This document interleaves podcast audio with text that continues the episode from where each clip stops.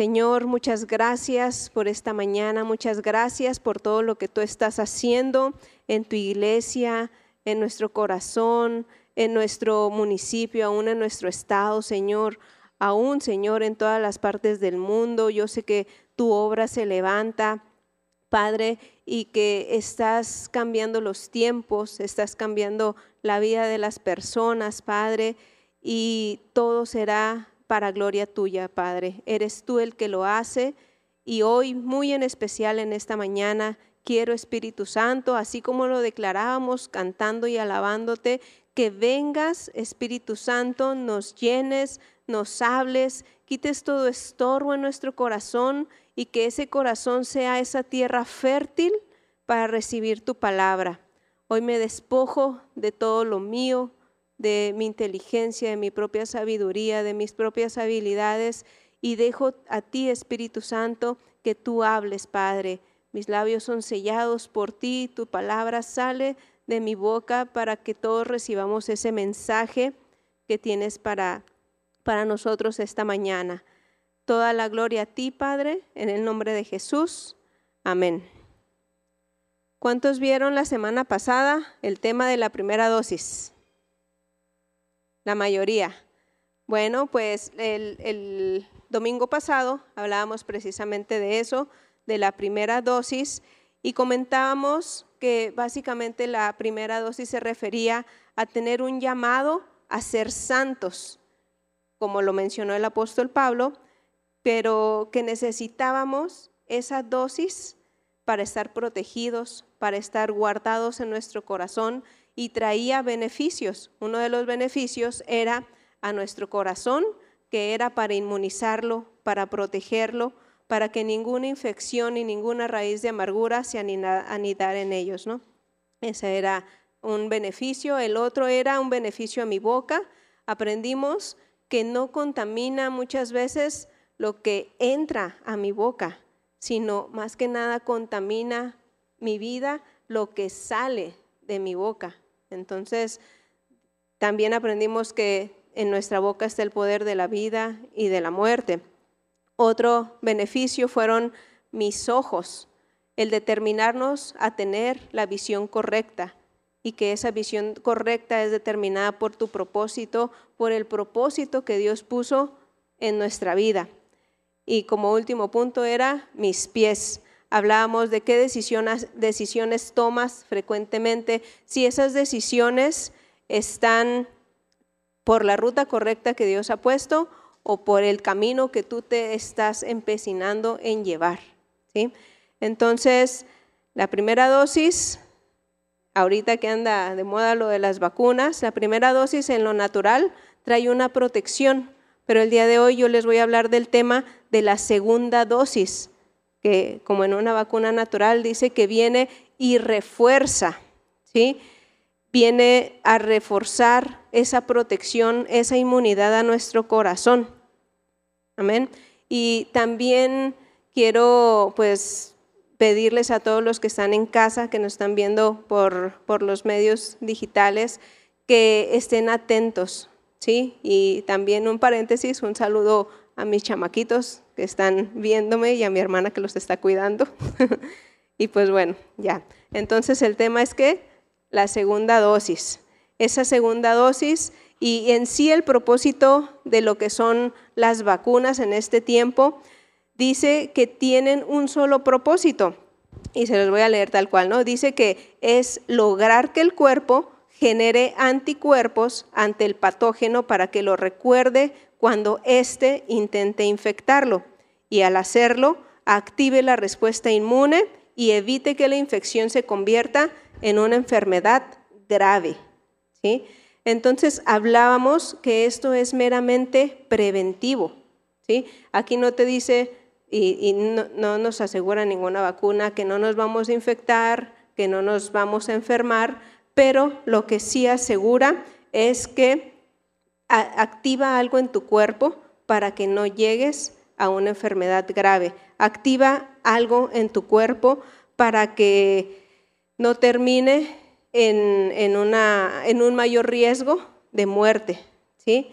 Entonces, lo mismo pasa, agarrando este ejemplo de manera objetiva, lo mismo pasa en nuestra vida espiritual. La primera dosis, cuando tú recibes a Cristo, cuando tú estás eh, en comunión con Él, hay una protección en tu corazón, en tu vida, en todo lo espiritual, pero la segunda dosis se aplica a diario. Es una aplicación diaria de esa vacuna, el que tú vayas a esa cruz, hables con Jesús, hables con Dios, el, el que tengas esa comunidad con Él, esa es tu vacuna diaria. ¿Por qué? Porque es algo meramente preventivo, ¿sí? Ante todas las dificultades que día a día nos pudiéramos enfrentar. Porque al final del día, ¿quién tiene días perfectos? Creo que nadie. Todos tenemos dificultades, todos tenemos batallas, todos tenemos cosas que se nos presentan de manera inesperada, que ahí es donde se activa la respuesta inmune espiritual para hacer frente a todo eso. La palabra nos dice que resistas al enemigo y él va a huir de ti. La palabra nos dice que si pasas por valles de sombra de muerte, que no temas.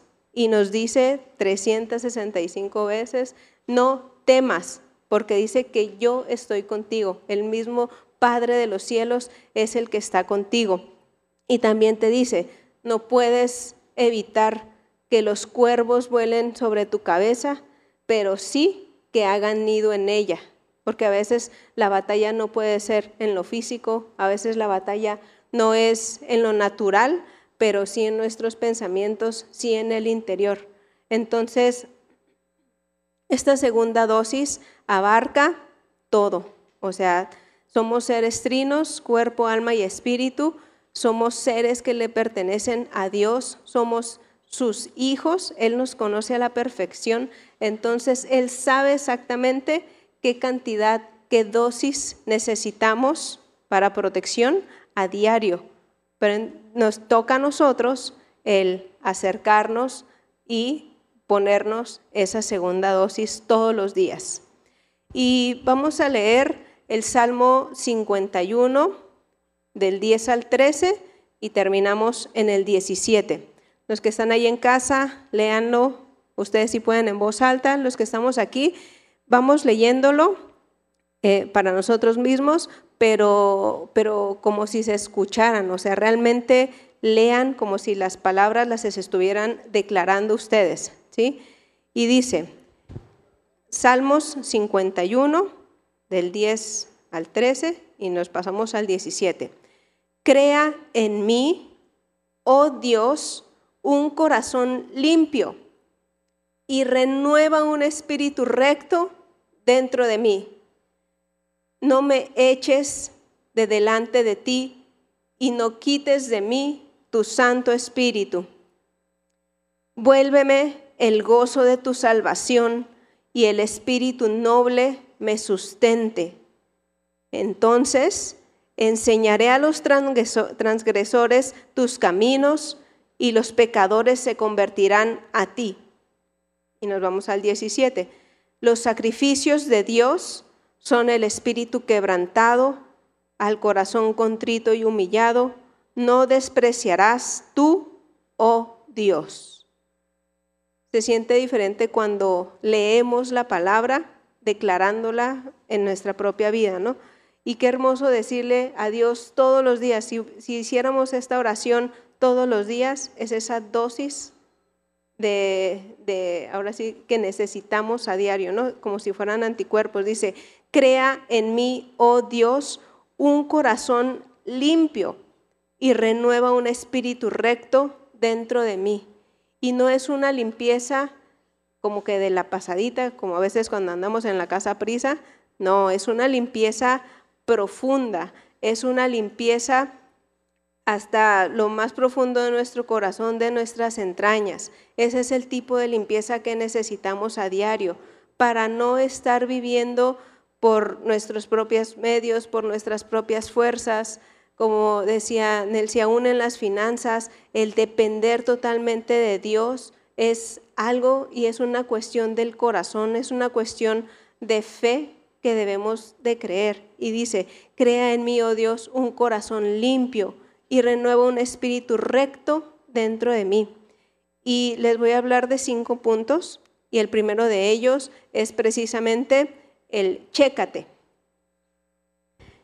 ¿Quién recuerda una campaña del IMSS, del Seguro Social, hace algunos años que pues estaba en, creo que en ese tiempo no tanto en redes sociales, pero sí en el radio y en la tele, que tenemos una imagen por ahí, que era la campaña de Chécate, mídete, muévete. ¿Quién la recuerda? Hasta yo creo que cantaron la cancioncita, ¿verdad? Chécate, mídete, muévete. sí, y era una campaña totalmente preventiva, no correctiva, era preventiva. ¿Para qué? Contra la obesidad, contra los problemas y las enfermedades que generaban la obesidad. ¿sí? Entonces salía el comercial donde la mamá se estaba poniendo el vestido y la niña le quería subir el cierre y ya no le subía, ¿no? Le quedaba acá y decía, chécate.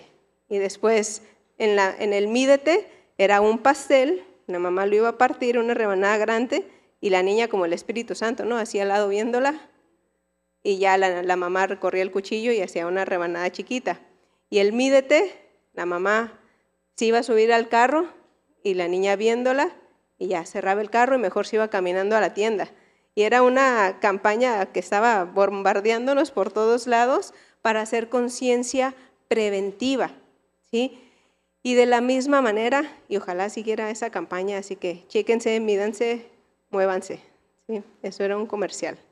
Entonces, también tenemos muchas campañas preventivas, pero muchas veces, mm, o sea, hasta que no vemos un problema, es cuando reaccionamos hasta que no estamos ya con el padecimiento, ya sea espiritual o físico, es cuando ahora sí queremos comenzar a hacer las cosas.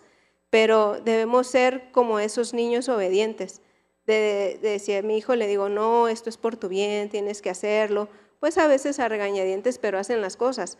Pero no, o sea, en lo espiritual es hacer las cosas precisamente por mi propio bien. Somos hechura de Dios, somos hechos a su imagen y semejanza, somos su obra maestra más valiosa y así debemos vernos, así debemos considerarnos. Entonces, qué bueno es tener todas esas acciones preventivas y hablándolo también en lo natural.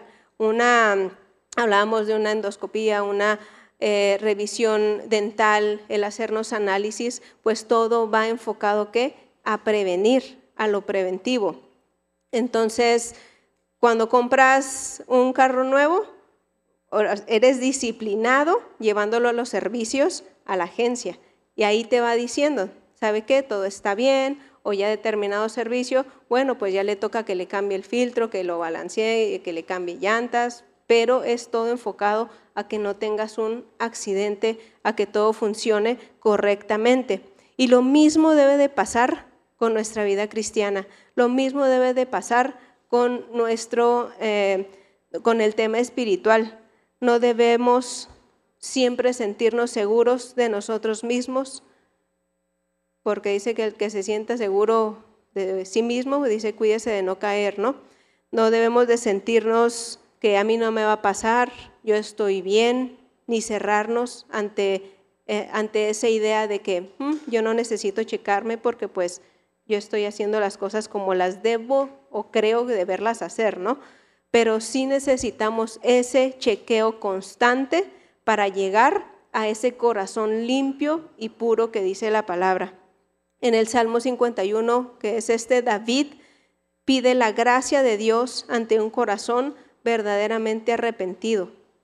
Y así, es, así debe de ser nuestra actitud cuando vamos a diario a ese chequeo, de decirle, Dios, escudriña mi corazón, Espíritu Santo, muéstrame qué debo de cambiar, qué debo de mejorar, qué debo de dejar, que muchas veces lo tenemos claro, pero no nos arraigamos a esas cosas y eso es lo que no nos deja avanzar. Y ahí está el foquito rojo, ¿no? El foquito amarillo eh, de prevención, de cuidado, pero uno sigue. Y eso como si no te pones la segunda dosis, ¿cuáles son los riesgos? Pues un riesgo de muerte, ¿no? Y hablando de una muerte espiritual. Entonces, nosotros no debemos de llegar a pensar que no necesitamos un chequeo en nuestras vidas, ¿sí? ¿Por qué? Porque ya conociste a Dios, porque ya te dijo que te iba a dar una vida nueva, un corazón nuevo. No basta, sino es algo constante. Necesitamos un chequeo constante, el meditar la palabra, el tener esa autoexaminación, el, dar cuentas, porque nadie de nosotros es intocable.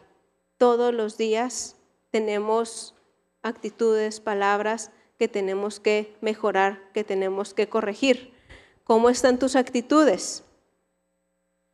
Que al final del día las actitudes que son el reflejo de nuestro corazón, el reflejo de lo que traigo dentro, ¿sí? Somos del club de la quejabanza. ¿Quién se acuerda de esa canción también viejita? Dice, eh, este es un ejemplo que, una historia que me contó mi esposo. Eh, un señor viejito, también del, club de la quejabanza, rejego, siempre enojado con todo. Entonces, un día se duerme, el nieto latoso va y le echa un queso en los bigotes que huele feo. ¿Cuál es el queso? El Roquefort es el que huele feo. Entonces se despierta este señor y ¡Queja! qué feo huele el cuarto, ¿no? Y ya, se va al baño. No, pues qué feo huele el baño. Qué feo huele donde quiera. Qué feo huele afuera. Y dice, qué feo huele el mundo. Pero ahí, ¿quién es el problema? O sea, no eran las habitaciones, no eran las personas, no era el lugar, sino era él mismo. Entonces, autoexaminación. ¿Qué actitudes estamos teniendo. Hace mucho en una convención nos hablaba mm, una pastora y, la prédica se llamaba así, ¿a qué hueles? ¿Qué ambiente generas o a qué huele el ambiente cuando tú llegas a algún, lugar? ¿A qué hueles? ¿Es algo de gozo? ¿Es algo, un aroma de paz? ¿Un aroma de fe? ¿Un aroma de tranquilidad? o es un aroma que dicen, y ya llegó, ¿no? Entonces, ¿cómo están tus relaciones? ¿Cómo están tus amistades? ¿Cómo está la relación en casa con tu esposa? ¿Sí? Y, y esto, pues también lo tengo aprendido de que si yo tengo en el día o en la semana el problema con una persona, pues ahí puede que la persona también traiga sus dificultades, ¿no? Pero si pasa mi día y ya tuve problemas con dos, tres personas, entonces pues ya es tiempo de voltearme a ver a mí misma y decir, ah, caray, o, es el mundo, es son las personas o soy yo. Y de eso se trata la auto, autoexaminación, de eso se trata el el ver cómo está tu corazón. De eso se trata, el ver que has permitido que se anide en él, que está saliendo por tu boca, que está saliendo por tus actitudes. ¿Cómo estamos? ¿Sí? Que voy sembrando también a diario a través de mi boca. ¿Qué es lo que sale de ella? ¿Son declaraciones de vida o son declaraciones de muerte? ¿Qué estoy hablando? Todas esas cosas y muchas veces no permitimos que nadie nos lo diga, porque si nos lo dicen, nos enojamos o nos molestamos. Pero aún en eso, aún en que nos lo digan, debemos de recibirlo correctamente y, y autoexaminarnos, ¿sí? Porque muchas veces no por nada nos lo dicen. Entonces, el estar expuestos a la palabra, Dios mismo te lo muestra, Dios mismo te lo dice, el Espíritu Santo te redarguye, pero el, que te cheques, lo reconozcas y des ese paso de ser obediente y dejar todo lo que está contaminando tu corazón, ese paso te hace trascender, te hace crecer, te hace madurar en lo espiritual. Y ahí es donde comienzas a vivir conforme a tu propósito. Ahí es donde comienzas a vivir conforme a los planes de Dios. Es donde se hace viva la palabra que dice que muera cada día yo para que Cristo vive en mí. Y ahí es donde las personas van a ver el reflejo de Jesús en ti, en tu vida. Y ese es el testimonio más grande que podemos dar a diario. No solamente el estar invitando, diciendo que eres cristiano sí, y que conoces de la palabra, sino el vivir realmente la palabra. ¿sí? Tenemos que ser muy honestos y transparentes. Toca todos los días hacernos esa evaluación y ver cómo pasé mi día. Pensar que hubiera sido de mí, que hubiera sido de los de mi alrededor, si hoy hubiera sido mi último día. Porque podemos pasar afanados con mil y una cosas y distraídos eh, todos los días con, con nuestros afanes diarios, pero sin hacer un alto y meditar, sin hacer un alto y examinar cómo estoy viviendo, cómo se me está pasando la vida. ¿He logrado lo que, lo que me propongo? ¿Lo he hecho? ¿No lo he hecho? Entonces, ¿qué rumbo llevo? ¿Me voy derechito, aunque el camino no sea fácil, voy derechito hacia cumplir mi propósito?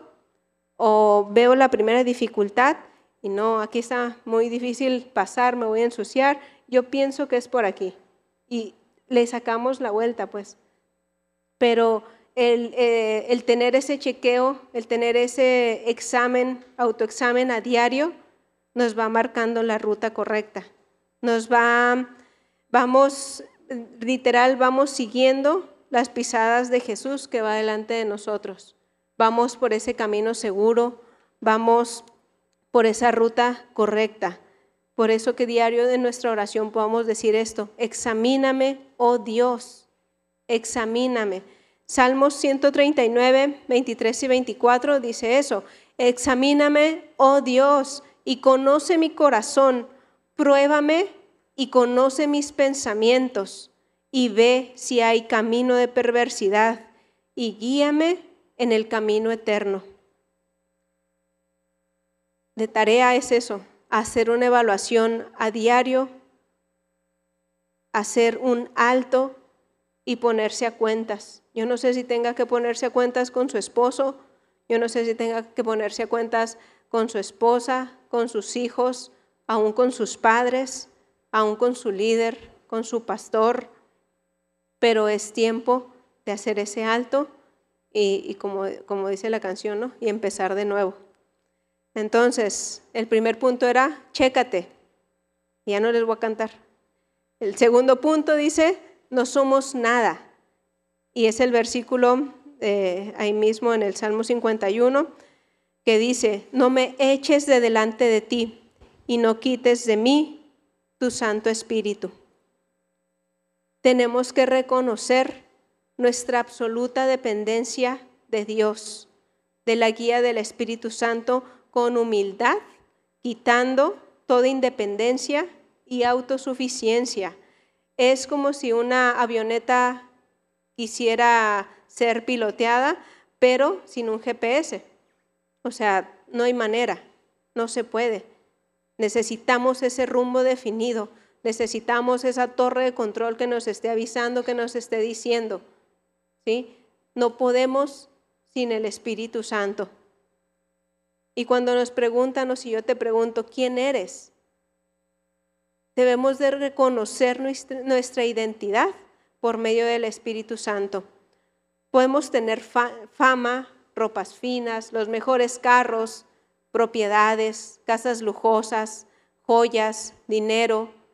Pero detrás de eso, si me despojo de todo eso, ¿quién queda o qué queda? ¿Quién soy yo? ¿Sí? Sin, tenemos que llegar a reconocer que sin Dios en nuestras vidas no somos nada. Si no tenemos a Dios y el Espíritu Santo no está con nosotros, ¿qué nos queda? Dios dice que da gracia a los humildes y resiste a los soberbios. Necesitamos de Él y no podemos andar a tiendas, a tientas, perdón, sin rumbo nuestra vida pensando que pues eso es lo que yo quiero y es lo mejor para mí. No, o sea, realmente tenemos que reconocer nuestra dependencia de Dios. Dios decidió avergonzar a los sabios, a los que no necesitan de Él porque ni siquiera piden el consejo y pueden oír su voz. Muchas veces que pensamos que lo que yo decida es lo mejor para mí, pero no, o sea, sabemos que lo que Dios quiere para nosotros, eso es lo mejor. Aún y que no entendamos las circunstancias, aún y que no entendamos las formas, que muchas veces sus formas o, su, o, como Él actúa no es lo mejor que yo pudiera ver, pero recordemos que Él tiene ya trazado el plan perfecto de nuestras vidas. Él ya tiene nuestro principio, nuestro fin, y sabe que a pesar de que tú estés viendo de aquí a un metro, o sea, a veces nuestro entendimiento no nos alcanza para ver y comprender toda la obra de Dios, porque es un todo en conjunto, es algo que se mueve dentro de su voluntad, que sabemos que porque nos ama tanto, es agradable, es perfecto, es bueno, en ninguna manera nos va a menguar, sino siempre va a ser para ser exaltados y, no, por nuestras propias habilidades, sino para que el nombre de Dios se exalte en nuestras vidas. Aún en la dificultad económica que estés viviendo, aún en la enfermedad que estés viviendo, pero todo eso es para darle gloria al nombre de Dios. Eso es algo hermoso que, que a cada uno les invito a experimentar, a vivir en el Espíritu, a no vivir en sus propias fuerzas, tenemos que ser gobernados por el Espíritu Santo. En, realidad, las, las bienaventuranzas se trata de eso, de reconocer lo que no tiene mi corazón o lo que necesita para recibir la bendición de Dios. Mateo 5, del 3 al 11 dice, Bienaventurados los pobres en espíritu, porque de ellos es el reino de los cielos. Bienaventurados los que lloran, porque ellos recibirán consolación. Bienaventurados los mansos, porque ellos recibirán la tierra por heredad. Bienaventurados los que tienen hambre y sed de justicia, porque ellos serán saciados. Bienaventurados los misericordiosos, porque ellos alcanzarán misericordia. Bienaventurados los de limpio corazón. Y esta promesa es hermosa porque dice, porque ellos verán a Dios. Bienaventurados los pacificadores, porque ellos eh, serán llamados hijos de Dios. Bienaventurados los que padecen persecución por causa de la justicia, porque de ellos es el reino de los cielos. Bienaventurados son cuando por mi causa los vituperen, los persigan y digan toda clase de mal contra nosotros mintiendo. Entonces, ¿qué es lo que verdaderamente vale la pena ahorita? ¿Qué es lo que debemos de atesorar? Esto, esta palabra nos revela realmente lo que debe de ser valioso para nosotros. Todo lo demás es añadidura. Todo lo que pueda venir a tu vida es por añadidura. Pero el atesorar esta palabra dice, o sea, sabemos que lo más rico es lo de valor celestial, es lo de valor espiritual, la consolación, el tener un corazón justo, un corazón misericordioso, el tener la identidad correcta que es tu identidad como hijo de Dios. El mismo reino de los cielos te está diciendo como promesa para ti y para mí. Y sobre todo lo que les decía, el ver a Dios, el ver a Dios a diario, o sea, creo que eso es ya lo, máximo, con eso ya todo es posible. ¿Sí? Pero no, esto no son promesas para cuando uno parta y disfrute la vida eterna, ¿no? Todo comienza aquí. Debemos de aprender a disfrutar toda la cuestión espiritual desde esta tierra y es posible, ¿sí? Ya no más afanados en las cosas de este mundo, pero que ya no que ya no los problemas, que ya no las dificultades me quiten la vista de todas esas cosas y estas bienaventuranzas celestiales. Entonces, esto es lo que verdaderamente me hace rico. Esto es lo que verdaderamente tiene valor para mí. Esto es lo que verdaderamente me da la identidad y me dice quién soy yo en Cristo. ¿Sí? La relación Espíritu Santo y yo debe de ser, como antes decía la canción, que no hay papa sin katsup, algo así. ¿Quién pudiera imaginar algo así? Entonces, ya no lo voy a seguir con los ejemplos. Pero así, o sea, la relación entre el Espíritu Santo y yo debe de ser que sin que si uno no está, la cosa no funciona, como en el matrimonio. Para que haya un matrimonio es de dos y de la misma manera. O sea, mi vida no puede funcionar si no está el Espíritu Santo gobernándola, si no estoy bajo el mando, bajo la dirección, bajo la sensibilidad del Espíritu Santo, porque Él es el que nos ayuda a decidir y a pasar nuestro día a día. Y recuerden, siempre el final es feliz, siempre eh, eh, el propósito, la dirección va a ser la correcta cuando tú caminas y avanzas seguro de que Dios va delante de ti. Amén. Entonces, el número tres dice gozo y nobleza. Y nos habla el versículo, dice, vuélveme el gozo de tu salvación y el espíritu noble me sustente. Y también tenemos ahí una imagen. El gozo nos habla de estar contentos con lo que tenemos, un corazón agradecido. Creo que eso es lo principal que hace el gozo en nuestras vidas, el tener un corazón agradecido. Di no a la amargura, di no al resentimiento, di no a la tristeza, a la condenación, porque el gozo del Señor es tu fortaleza. ¿sí? Hay un versículo en Proverbios 15:15 15, que dice, para el afligido todos los días son malos, para el que es feliz todos los días son de fiesta. Y yo sé que somos muy fiesteros. Y cuando hay fiesta, no andamos amargados ni tristes. Entonces, veámoslo así. El gozo del Señor es nuestra fortaleza. Y vive tus días como si fueran de fiesta. O sea, realmente ahorita es un privilegio el levantarte y estar vivo, el levantarte y estar feliz, a pesar de la circunstancia que te rodee, pero todo comienza adentro, todo comienza desde tu identidad, todo comienza el decidir ese gozo dentro de tu vida para gloria del Señor. Y también nos habla de un espíritu noble, que ese espíritu dice que es el que actúa de buena fe, sin ninguna maldad o doble intención. Para mí también esto es como una añadidura, porque cuando tú dejas examinar tu corazón y le dices a Dios, crea en mí, oh Dios, ese corazón, corazón limpio, ya no te gana la carne. Ya, ya dices, ¿cómo puedo ayudar? ¿Cómo puedo ser mejor?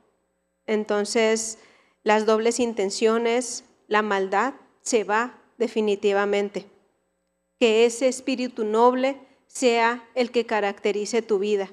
Que ese, sea, em, ese espíritu noble sea el testimonio y, lo que tú muestras a las demás personas, que hable por ti mismo. Segunda de Corintios 5:15 dice, y por todos murió para que los que viven ya no vivan para sí, sino para aquel que murió y resucitó por ellos.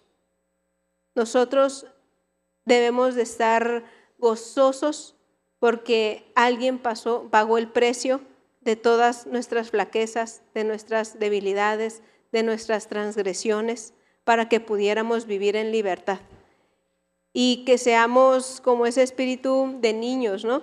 Yo he aprendido mucho de mis hijos porque pues antes, si a mí me hacían algo, si yo estaba enojada, ah, cómo me costaba pues ya ponerme a cuentas, estar tranquila, perdonar y, y hacer como si no pasara nada. Y los niños a veces entre ellos se pelean y ya con el decirle, ve a pedirle disculpas al hermano, lo hace y en segundos no hay enojo en su corazón y ya están jugando y riéndose otra vez. Entonces, ese es el espíritu noble, ese es un espíritu gozoso. Y así es como debemos de aprender nosotros a hacer, al no dejar que nada en el día lo contamine, a no dejar que nada se interponga en ese gozo de tu salvación. Por eso les digo, todos los días levántense y digan, hoy será un día de gran fiesta. ¿Sí? Cuando estás planeando una fiesta, a pesar de que es eh, eh, a veces pues complicado, pero te motiva el resultado, te motiva el que vas a tener tu fiesta y todo va a ser un éxito. Entonces, así con tus días, entregados al Señor y dejándote guiar con Él, todos los días van a ser de fiesta. Y también les digo, o sea, el espíritu noble y el gozo no se trata de que frente a la gente, ay, sí, soy la más feliz del mundo y todo, pero a puerta cerrada en tu casa te consuma lo que verdaderamente hay en tu corazón. Creo que también debemos de tener mucho cuidado con eso. Entonces, lo que es del Señor es real, verdadero y perdura. Y se nota. Y sobre todo eso, va a ir respaldado por un fruto, va a ir respaldado por algo que no se puede esconder, va a ir respaldado por algo que todos notan. Y es ahí donde te dicen, ¿qué haces? ¿Por qué? Pues estás viendo que el coronavirus y andas tan feliz y confiado, ¿no? Pero ahí, ese es el tipo de testimonio que tenemos que dar, que a pesar de la dificultad, no nos afanamos de lo que no podemos hacer en nuestras fuerzas, sino dejamos y depositamos nuestra confianza en el Espíritu Santo de que sabemos que Él nos dirige. Amén. Y número cuatro, dice, pasión por las almas. Entonces enseñaré a los transgresores tus caminos y los pecadores, perdón, se convertirán a ti. Nuestro llamado es a evangelizar hoy, en tiempo. El no esperar a el lunes, al martes, para empezar a ser mejor persona, para tratar de ponerme a cuentas, porque ahorita nadie sabe cuándo es nuestro último día, ¿no? Ahorita realmente nadie lo sabe, solo Dios, pero precisamente, o sea, que tu día a día sea a lo máximo, que tu día a día sea a ponerte a cuentas a diario, el no dejar que nada estorbe tu corazón, el no dejar que nada estorbe tu relación con Dios. Entonces nuestro llamado es a evangelizar hoy, a compartir de la palabra, a hablar de dónde te sacó Dios, a hablar que es posible restaurar familias, a hablar que es posible que Dios sane una enfermedad, a hablar que es posible que pueda haber un matrimonio restaurado y consolidado. ¿Sí? Y como paréntesis, parte de, de este tiempo en el que estamos entrando como iglesia, pues estamos llamados a evangelizar, pero también a prepararnos. Entonces, los que no se han inscrito a capacitación destino y a liderazgo, estamos en tiempo, todavía esta semana. Y para los que nos escuchan eh, por primera vez, los que nos acompañan por primera vez o que tienen poco asistiendo, hay un curso que es Universidad de la Vida que nos habla más de esto, que nos enseña a conocer a Dios, que nos enseña a establecer una comunicación correcta con el Espíritu Santo y que nos enseña todo lo que Jesús hizo por nosotros. Entonces les invito y les motivo que no dejen de pasar porque yo sé que va a ser el mejor curso de su vida, que de aquí va a haber un antes y un después en cada una de sus vidas. Y también en el curso de liderazgo vamos a estar estudiando el libro de Pasión por las Almas, que aquí tenemos la portada de Oswald Smith. Va a ser un curso que va a ser muy enriquecedor, así que todos los que van a liderazgo y aún no se han apuntado, los invito que hoy mismo pasen a la mesa de atrás y se inscriban y los que no están aquí presentes, pues que todavía tenemos en la semana la oportunidad de venir a la oficina y inscribirnos. Entonces, el llamado es ahora. Todo esto que se hace como iglesia es precisamente para tener un resultado en tu vida, para tener eh, todos los anticuerpos que tu vida necesita, todos los anticuerpos espiritual que tu vida necesita con esa segunda dosis. Entonces, la iglesia no es un restaurante a la carta de dame, provéeme, quítame, súpleme, sino es cuestión de nosotros invertir en el reino de Dios, invertir en los tiempos de Dios, invertir en, en, ofrendar nuestra vida a Dios para que Él obre a través de nosotros. En Jeremías 1.19 dice, luego extendió el Señor la mano y tocándome la boca me dijo, he puesto en tu boca mis palabras, que a veces nos detenemos para hablar, ahí está el Espíritu Santo motivándonos a hablar, pero gana más el que, ¿y si me equivoco? ¿Y si se ríe? ¿Y si me rechaza? Pero aquí te lo dice, el mismo Dios ha puesto sus palabras en tu boca para que salgan con poder, para que salgan con autoridad. Y ahorita es un tiempo donde el Señor ha preparado corazones como tierra firme y fértil. ¿Para qué? Para que dé un fruto al ciento por uno. Entonces, apasionate por hablar de Jesús. Apasionate porque todo gira en torno a Él. Ahorita considero que una de las peores tragedias es que las personas no conozcan a Jesús. Y todos nosotros somos los que tienen que revertir eso. Somos los que estamos llamados para, para dar a conocer las buenas nuevas. Porque para mí el vivir es Cristo y dice que el morir es ganancia. Él hace la obra, pero yo soy la voz de Dios. Y punto número cinco, el quebrantamiento. Dice, los sacrificios de Dios son el espíritu quebrantado.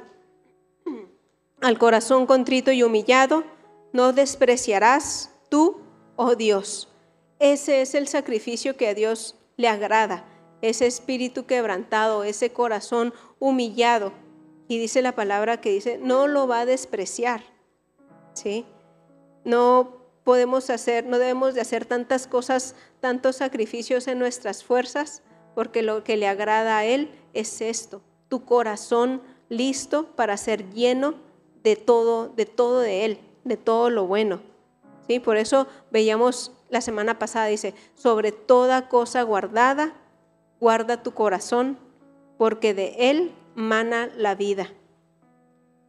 Debemos de morir día a día a nosotros mismos, a no vivir más en mis emociones, a no vivir más en mis dudas, en mis ideas, en querer que todo se haga a mi manera, a mi forma, un corazón contrito y humillado, comienza cuando dices que ya no se haga más mi voluntad, sino la tuya, Dios. Y ahí le das, es, es como, como decíamos en la canción, ese viento recio que entra a tu vida y empieza a limpiar y a esparcir y a, y a mover todo para la buena obra. Y empieza a transformar. Y recuerda, siempre va a ser para bien. Un corazón quebrantado escucha la voz de Dios. Un corazón limpio es esa dosis de anticuerpos de tu vida espiritual. Que al activar esa respuesta inmune ante una infección, para que no se complique y termine en muerte, en enfermedad grave, con un riesgo mayor a perderte. Entonces, esa respuesta inmune, esa segunda dosis, es para resistir al diablo. Esa respuesta inmune, tu segunda dosis todos los días, es ese escudo de la fe en el día de la prueba. Esa dosis activa todas las armas espirituales a tu favor con la seguridad de que de que vas a obtener victoria. Amén. Entonces, no perdamos tiempo y como dice Nehemías 2:20, iglesia, levantémonos y edifiquemos, porque el Dios de los cielos nos va a prosperar. Esa es una de las promesas. Entonces, esparce la semilla del Evangelio porque los campos están listos, porque hay muchos corazones como tierra fértil. Y ya para terminar, hay aquí en el auditorio alguien que nos, que nos eh, visite por primera vez, segunda vez, tercera vez, que sean nuevos. Bienvenido, muchas gracias. Y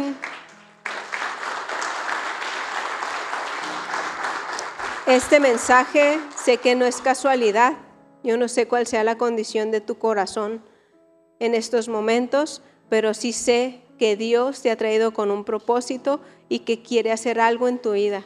Entonces, me gustaría que si tú aceptas, podamos orar y que tú también eh, puedas repetir estas palabras conmigo para que recibas a Cristo y sé que va a ser algo totalmente un antes y un después en tu vida. Y después de esto te invito a pasar con Griselda porque tenemos un obsequio para ti. ¿sí? Y también si alguien más no levantó su mano porque le dio pena, también serían las mismas indicaciones. Pues vamos a orar, les pido que todos me acompañen y podamos decir, Padre, te damos muchas gracias por este tiempo, por esta palabra preventiva, por esta segunda dosis que tú quieres aplicar a mi vida todos los días. Padre, estoy cansado de vivir en mis fuerzas, de ya no poder más con mis angustias, con mis temores, de ya no poder más con este vacío que siento en mi corazón. Te pido perdón, Dios, si pasé mucho tiempo resistiéndome a ti y creyéndome autosuficiente, pensando que no te necesitaba pero te doy gracias porque has sido bueno, me has traído hasta este momento a escuchar esta palabra que ha retumbado en lo más profundo de mi corazón, Señor, y yo quiero tenerte cerca. Yo quiero que corrijas mi rumbo, yo quiero que corrijas mis pasos y quiero hacer tu voluntad. Te doy gracias, Dios, porque entregaste a tu Hijo único, Jesús, para que muriera por mí para que muriera por mis pecados y me diera en estos momentos esta oportunidad de redención. Así que hoy te pido, Jesús, que entres a mi vida, entres, Padre, como ese viento recio a mi corazón y hagas todas las cosas nuevas. Redímeme, perdóname, sáname, háblame, Señor, y te reconozco como ese Salvador te reconozco como mi Señor y permite, Padre, que mi nombre esté escrito en el libro de la vida. Que a partir de este día yo pueda vivir en plenitud con un corazón limpio, con un corazón agradecido, con un corazón transformado y sobre todo lleno de gozo, lleno de seguridad y de amor, por cuanto sé que tú estás conmigo y diriges firmes mis pasos, oh Dios. Gracias, Padre, por este tiempo. Gracias, Espíritu Santo, por moverte en esta mañana. Y sé que tú has hecho las cosas nuevas en las vidas de las personas que están recibiendo este mensaje por primera vez en el auditorio y aún en casa. Toda la gloria a ti, Padre, en el nombre de Jesús. Te invito a que pases con, con Gris, por favor. También si hay alguien, y también a los que nos están viendo por casa, pueden venir a la oficina y pedir el libro de regalo, que es un libro maravilloso. Y les pido que nos pongamos de pie ya para terminar, para orar.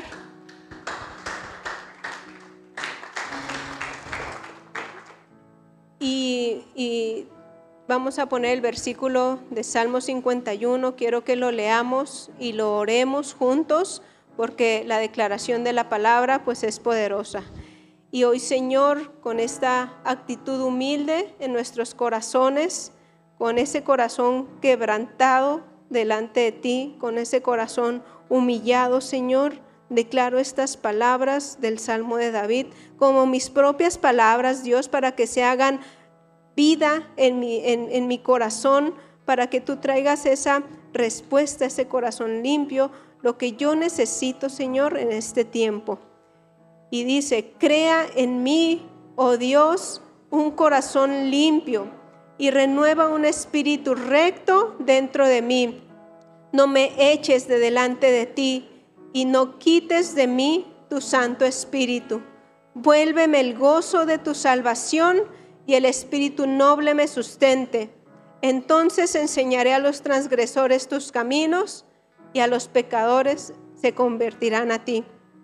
Los sacrificios de Dios son el espíritu quebrantado y el corazón contrito y humillado que tú no desprecias, oh Dios. No desprecies, Señor, este corazón humilde, no desprecies este corazón quebrantado, Padre. Y si he vivido inconsciente, Señor, de tus beneficios, si he vivido bajo mi propia manera de vivir, bajo mis fuerzas, con mis afanes, centrado en mis actitudes o en mis emociones, Padre, hoy te pido, Señor, que apliques esa dosis de tu Espíritu en cada uno de nosotros. Que tu Espíritu Santo nos gobierne, Espíritu Santo. Que tú, Padre, gobiernes mi vida, me redargullas y traigas todos los días esa necesidad de ti que no pueda estar tranquila en mi casa, tranquila haciendo mis cosas, si yo no me he conectado contigo. La relación de mí misma ya no funciona, Padre. Te necesito en mis planes, necesito de ti, Señor, en mi vida. No quiero permanecer más en mis fuerzas ni haciendo mi propia voluntad, que hasta estos momentos no me ha eh, inmunizado de infecciones en mi corazón no me ha inmunizado de que las cosas no estén haciéndose correctamente. Te pido que entres a mi vida, Dios, y que hoy, como ese viento recio, nos inundes, Padre, y traigas nuevas fuerzas, nuevo aliento, un nuevo tiempo para todos los que estamos aquí y todos los que están escuchando en casa. Sopla vida, Padre, y que tu Espíritu Santo nos gobierne. Sopla vida, Padre, y que se activen todas las armas espirituales, todos los escudos espirituales ante las acechanzas del diablo, ante toda enfermedad, ante toda ruina financiera, Señor. Estamos protegidos, estamos en el hueco de tu mano, Señor, y ahí es donde hay inmunidad ante todas las situaciones y circunstancias. Gracias por este tiempo, gracias Padre por esta, esta mañana, por esta palabra. Y hoy, Padre, yo declaro la sangre de los pies de Jesús para cada uno de los que estamos aquí, poder caminar en tu perfecta voluntad y aceptar mi llamado, Señor, y que nuestra predicación sea efectiva al ciento por uno, por cuanto tú has sellado nuestras bocas. Y también, Padre, hoy declaro que la sangre de brotó del costado de tu Hijo Jesús es derramada en nuestras vidas para recibir el carácter de Cristo y tener el mismo fruto del Espíritu Santo.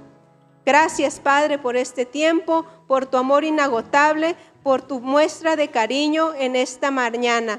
Te adoramos y nos gozamos, Padre, alabándote en este tiempo, en el nombre de Jesús, en el nombre de Jesús. Amén.